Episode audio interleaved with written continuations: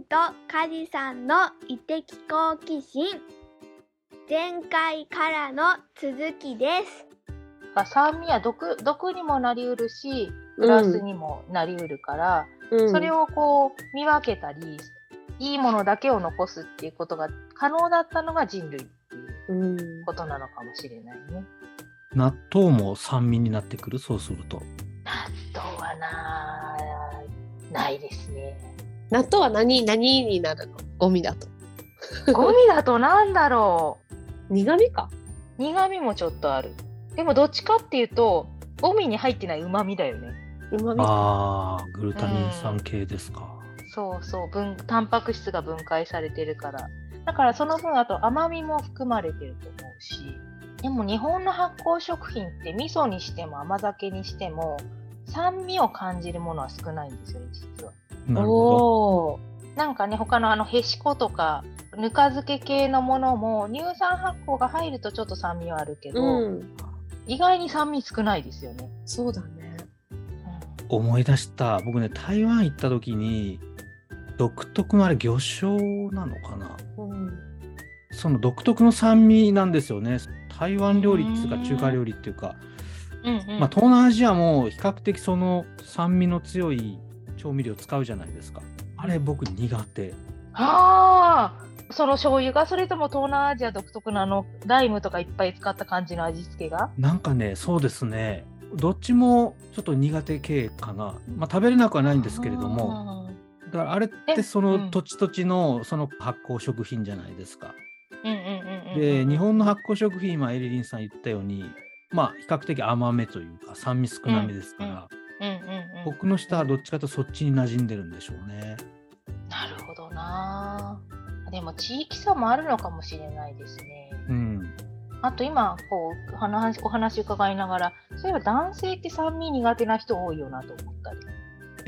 多い。え多いよね。うん。なんか酢の物とかサラダとかもどっちかっていうと女性は割と喜んで好んで食べるけど男性は苦手なんだよねっていう人が多い気がします。へえ。なぜ？いややっぱり血かな女性の方が圧倒的に血がたくさん必要になってくるっていうのもあるしなんかねこう酸味をあんまり取らない方がいい人っていうのもいるんですよ。えー、気になる。そうままず一つはもちろん胃腸が弱い人ね胃腸が弱い人は酸が入ると強すぎちゃってやられるから。あとその体力がない人と、あとね、頭使いすぎるタイプの人は控えた方がいいですよね。なんで？頭をいっぱい使うと、これはちょっとこうアイルベーダっぽい話になってくるんですけど、こう上にエネルギーが上がってくるんです。で、アイルベーダでいう火の要素のピッタっていうものが上がるんですけど、そうすると、この酸味っていうのはさらにそれを上に上げようとする。助長しちゃう、その傾向。なので、酸味を控えて、苦味とか甘みのものを多めに取ってくると、こう、ふーっと落ち着いてくる。だから、こう、頭脳労働をする人はコーヒーが欲しいとか、チョコレートが欲しいとか、っていうのはそこから来ていて、もしかすると現代において男性の方がすごいこう、左脳寄りの生き方をしていて、こう頭でいっぱい考えてやっていくから、ちょっと酸味はいらないよってなってるのかなとか、なるほどね。かもしれない。うんうんうんうんうん。これから春先になると、僕どうしても気になるのが一個あって、うんうん。花粉症なんですね。これ、酸味を取ることによって花粉症が緩和されるとか、予防になるとか、なんかそういったのがあったりしますか？えっ、とね、花粉症はどちらかというと、その味覚の方よりも、この肝の働きを助けてあげることでうん。予防になるですよね。ああ、中から。中から中から。基本的にその花粉症をどう捉えるかっていうと、うん。風邪とかと同じなんですよ。外からあの受け付けないこう悪いものが入ってきてでそれと戦うためにいろんな反応が起こっていてで春っていうのは結構体が忙しいんですよ。あのさっき言ったようにデトックスも進んでいるしあとはその環境の変化気あの外気温が急に暖かくなって環境の変化に体を適応させなきゃいけない。あとはまあ日本だと新生活が始まる時期だったりするからこうストレス精神的な部分とかでも変化があってすごくエネルギーをいっぱい使う状態になってでエネルギーをいっぱい使うと免疫が落ちてくるからその花粉とか外から入ってくるものに対して、なんかこう反応しやすくなっちゃったりするのでそこを整えるっていう意味でもその肝肝は血を増やすで血っていうのは気とかを回すこうエネルギーになったりするし体を元気にしてくれるものなのででその底上げをしていくって感じです。へうん、でプラスなんかこうこう体の表面にこうバリアを張ってくれる食材っていうのがあるんですよね。え。え、何 歳それはあのあの下氷類っていうふうに訳で言うんですけどこうこう中医学で言うと気が気が体の表面を覆っているから外からへ邪気が入ってこないというふうに考えていてこの気を張ってくれる食材としてあるのが例えばこうミントである。しそであるとか。あとはネギとか、えー生姜とか辛み系。辛み系プラス香りが強い系でなんかちょっと気が上にガーッと上がってくる発散してくれるような感じがよくってうんだ。からこう花粉にミントってこうスースーするから鼻が通るだけでしょって思うかもしれないんですけどあれは結構根本的にね改善してくれたりするしうん。あとあのしそ茶とかあるじゃないですか。はいあ。れも花粉症にいいっていう、あれは本当にそうなんですよ。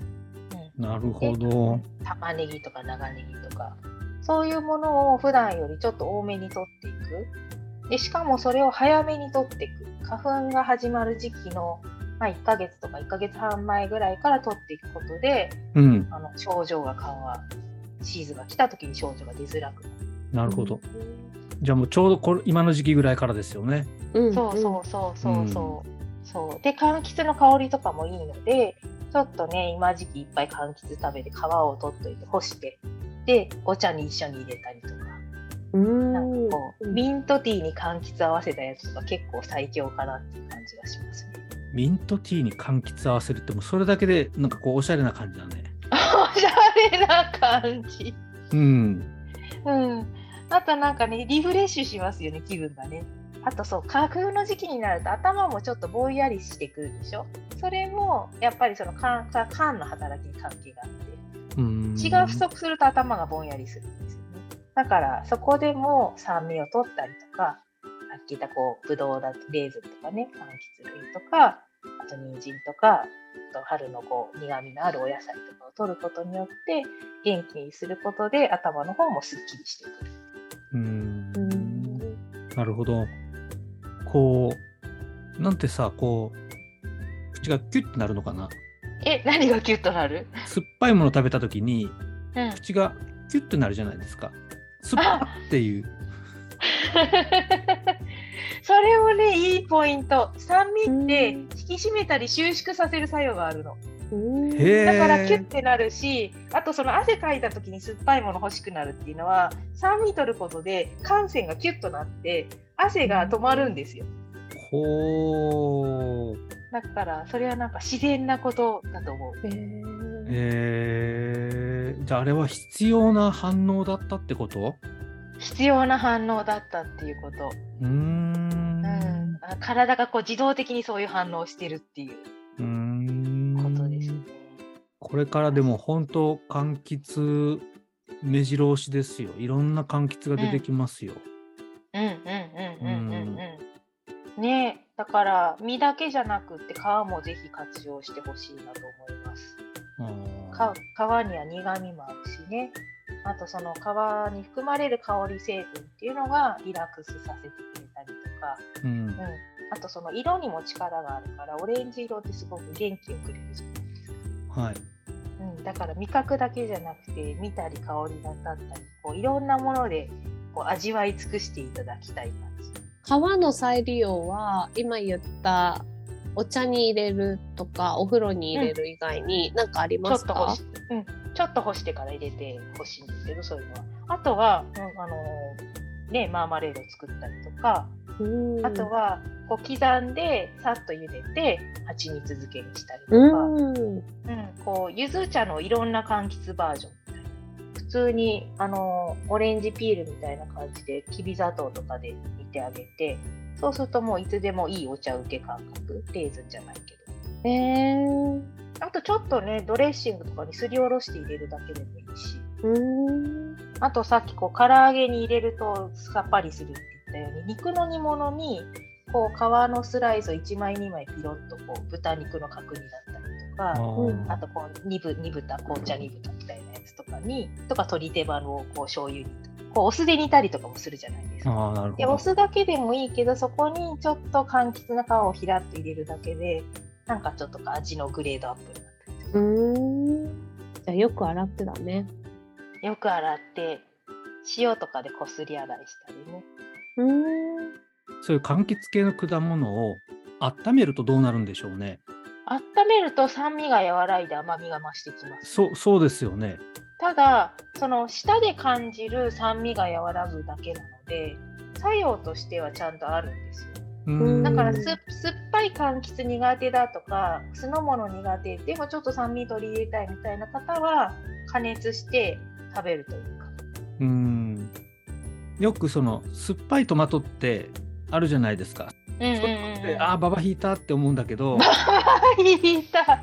そう、だからやっぱトマトってあ甘いイメージで買ってるからさ、ああ、これ酸っぱいじゃんってなった時に、うん僕はすぐ温めるんですよね。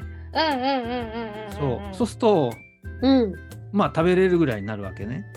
焼きトマト美味しいですよね。そうです、そうです。ってなった時に、あ、レモンとかって温めたらどうなるんだろうなって思って、うん。うんレモン温めるといいか面白いかも。焼きみかんとかあるじゃないですか。そうそうそうそうそうそう。うん、でむしろなんか焼きみかんにすると体を温める作用が強くなったりしてうん。いい良かったりするみたいにレモンねあででもねレモン焼きますよへえ。そうするとさ、酸味って取った方がうんいいわけじゃないですか、体に対して。ただ、酸っぱすぎると取りづらいので、うん。うん温めて、まあ、甘みを増す増した上で、うんうんたくさん取れるとかっていう風になるんじゃないかなっていう風に考えたとしたら、あこの取り方はどうなんでしょうね？正しいんでしょうかね？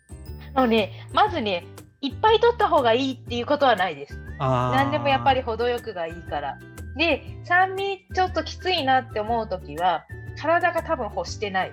なるほどね。だからそこで無理して、なんか食べやすくして食べようとしなくてもよくって。うんうんうん。でも、あまりにも苦手だとか、こうさっきのね、トマト買ったけど、美味しくない、食べれないとか言うんだったら、焼いて食べるっていうのもありですね。あとね、温めると香り成分が高くなるんですよ。確かにね。うん、だからそういう意味で楽しみ方が変わるかも。うんうん。そうか。だから酸味も苦味と一緒で取りすぎないってことが大事。うん。大事大事。うんやっぱりどの味覚も取りすぎは。よろしく。バランスよくバランスよく。で、その中でもこの季節はこれをちょっと多めにとか、うん。この体こういう体調の時はちょっとこれを多めにみたいな感じでバランスをとっていくけど、うん。なんかこう、そこも体の声を聞いてあげる、うんうんが大事かなって思うし、あと基本的に旬のもののその味覚っていうのは、その季節の体にを助けてくれるものが多いから、それを楽しんで取るっていうのは大事ですね。うん。ちなみにですね、意外な酸味の取り方、エリリンさんおすすめの。意外な酸味の取り方？うん。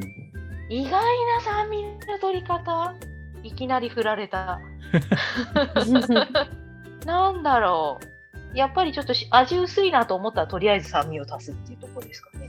あのよくね減塩の手法で酸味を入れるといいよとかああ、はいはいはいはいはいはい。で多分酸味を入れることによって他の味覚が感じやすくなるっていうのもあるのかな。なるほど。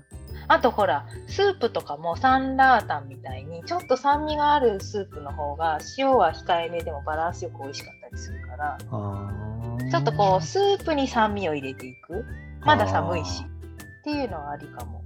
あれ、レモン鍋とかって一時期流行らなかったっけ？だったかぼす鍋とかねレモン鍋とか。うんあれはそういうこと？そういうことなのかな？あれはでも香りの方だと思います。香りか。うんあうんーうん。でもその味噌汁にトマト入れたりとか。言ってたね、味噌ベーションも。言ってたってね。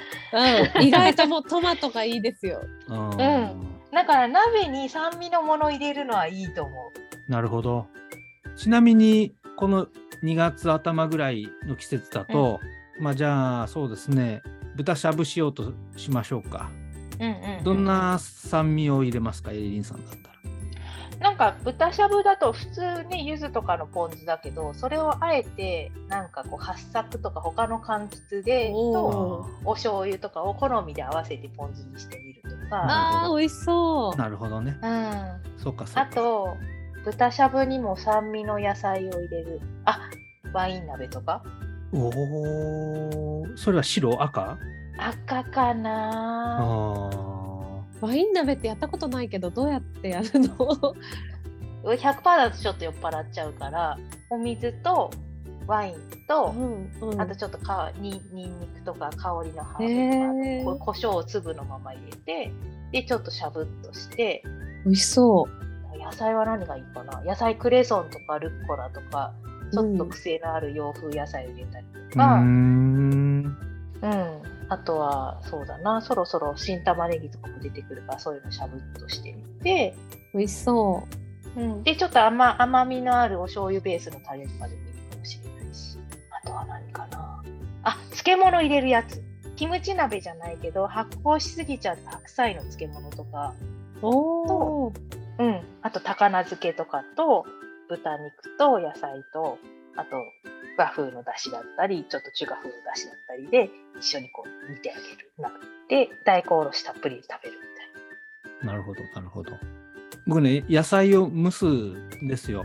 あの、んうん蒸して食べることが多くって、で、最近その味、味のレパートリーがなくなってきて、な。うんうんうんうんうんで、ああ、なんか酸っぱいのなんか使えそうだなってこう聞いてて思ったんですけど、うん蒸し野菜に酸味合わせようと思ったら、エリリンさんだったらどんな、単純にまあレモンかけるとかだけだとつまんないので、なんか一工夫。あのレモンをかけるじゃなくてスライスして一緒に蒸しちゃってレモンも食べるとかね。おお、その発想なかった。なるほど。でちょっとあの胡椒を多めに振ると美味しいと思う。美味しそう。あーうんあー、それやる。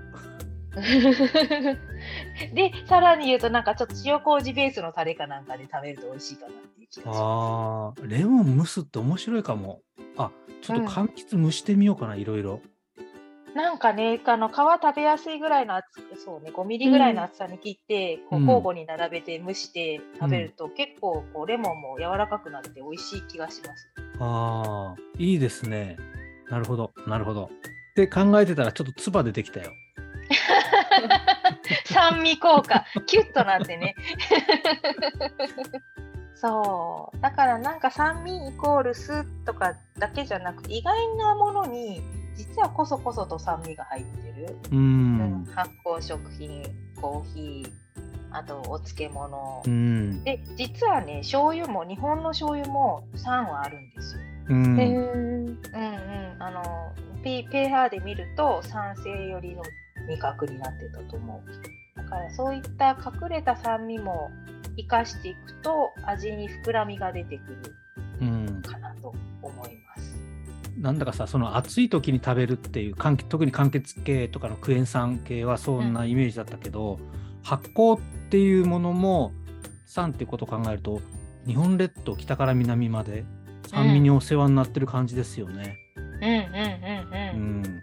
そうねで多分考えてみると酸味がない食文化ってないと思う世界ああ。うんあのー南国の方はフルーツとか果物の酸を使うし、うん。北の方はあの発酵食品がすごく多いからヨーグルトにしてもザワークラウトにしてもパンにしてもねだからそこで酸味を取ってるから人類の食文化に酸味なしでは語れないっていう気がしますね。ですね。ほんとそうだね。いや、面白いわ。とは言ってもバランスなんだよね。酸味ばっか取っちゃダメよっていうね。バカバカ取っちゃダメ。うんうん 芋やられるし。あ私はね酸味取りすぎてね取っちゃいけないってこの間言われました。へー アーユルベーダのドクターに。あ取っちゃいけないってかなるだけ控えてね。ちなみに何を食べてたんですか？なんか本当に何にでもお酢とかレモンとかかけるしで果物とかもこう甘い果物で酸っぱい果物が好きえ、それは欲してたの？欲してたというかそのさっき言ったピッタが高いから高いものを高い状態の時ってさらに高めるものが欲しかったりもするんですって。うん。だからバランスが崩れてたから酸味を欲してたみたいな。ってなるとさそのさっきエリリンがさ自分の体に聞いて食べたいものは食べましょうって言ってたのは、うんまだなんかバランスが整ってない人には難しいってことなのうん、難しいかもしれない。難しいかもしれない。だってなんかほらすごい疲れた時ジャンクなもの食べたくなったりするじゃん。うん。とかなんかやったら甘いものばっかり食べたいでそれって崩れてる自分の体が言わせてたりもするからなんかそこは食べた後の体がなんか余計疲れた感じになるのかとか。あー反応を見てあげるってことね。反応を見てあげるのが大事かも、うん、なんか重くなったりとかやたら眠くなったりとか食べた後ね。うん。したらちょっとそれは合ってないっていううんかな。エリリンのさその酸味が肩なのに酸味を取ってた時ってどんな体感があった？なんかさらにオーバードライブな感じあー止まれないって感じ。止まれない止まれない。過活動ももっとなんかスローダウンした方がいいのにもっともっともっとみたいな。だからなんかちょっと一歩引いて自分の状態観察してみるっていうのも大事かもね、なるほどね。じゃああれか、ユンケルとかリゲインとかにも酸味入ってんのかもしれないね。どうだろう。飲んだことないから入ってるかもしれないクエン酸配合とかしてそうだもんね。あ確かに確かに。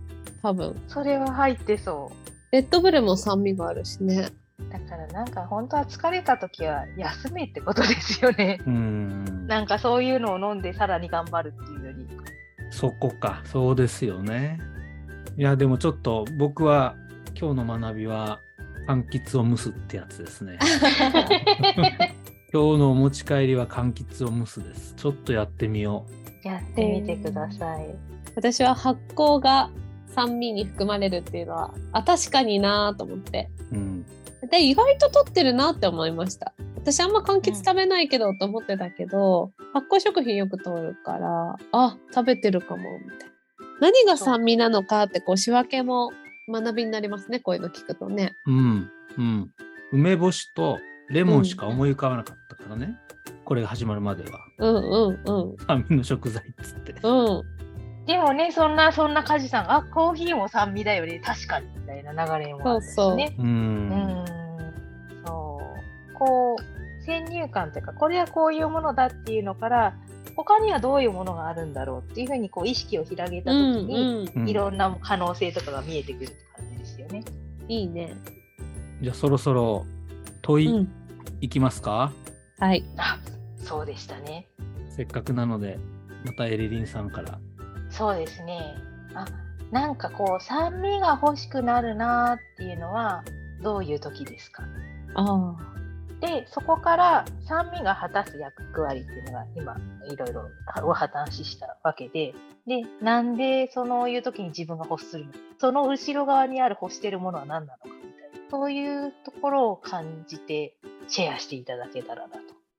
じゃあ本日の問いは、酸味が欲しくなるときはどんな時かと。でそれはなぜだと思うのか。うん。これいいですね。自分の感覚をこう言語化するっていう。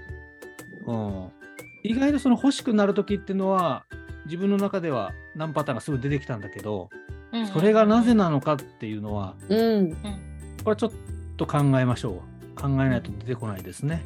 で、考えてたらまた唾出てきたよ。キュッキュッとね 今日じゃあもう今日の夜はレモンを蒸して蒸し鍋で。温まって今日ね、さばくんですよ。お何を？あ、サバを食うんですよ。サバをさばいてさばくんサバを食うんですねサバをね、いただきましてですね。そのサバを調理できるような状態なので、うんなんかサバに酸味っていうか柑橘合わないかなって今考えて、合いそう。んんん合う合う合う合う。あれ、しめサバとかってあれ、うん酢で締めてたんだっけ、そうですね。塩と酢で締める。そうですよね。うん、うん、それを柑橘で締めてもいいああ、だろうし。なるほど。なるほど。うん。あとこうレモン汁と塩を混ぜてちょっとまぶしておいて即席一夜干しみたいな、レモン干しみたいなのもありかなと。はあ、魚ともなんか合いそうですね、いろいろとね。合いますね。うんあの臭みも消してくれたりするし。確かに確かに確かに。結構サーモンとかね、サーモンとレモンとかよく組み合わさそう、ってる。欠かせない欠かせない。うん。あとなんか私がよくやるのは、こう、サバの皮に切れ込みを入れて、うんそこにレモンスライスとローリエとかを一緒に挟んで、うんそのまま腹焼きグリルで焼く。はい味付けは？塩？味付けは塩だったり塩麹だったり、うん塩コショウ。ウでシンプルにすごい美味しそう。おすすめです。じゃあ、ゴミシリーズ第4弾まで来ましたね。はい。今回は酸味ということで、さあまたリスナーさんには、ハッシュタグ異的好奇心で問いに答えていただくとともに、あなたの好きな酸味は何かみたいなこともですね、ぜひ聞きたいですね。聞きたいうんうん聞きたい。はい。聞きたい聞きたい。ということで、じゃあ、エスミン、最後締めていただいてもよろしいでしょうか？はい。今日はエリリンをお呼びしてお送りしました。酸味シリーズ。皆さんぜひコメントもお待ちしてます。ありがとうございました、エリリン。ありがとうございました。ありがとうございました。4, 回感無量です。ありがとうございます。ありがとうございます。じゃあね、バイバイ。バイバイ。バイバ。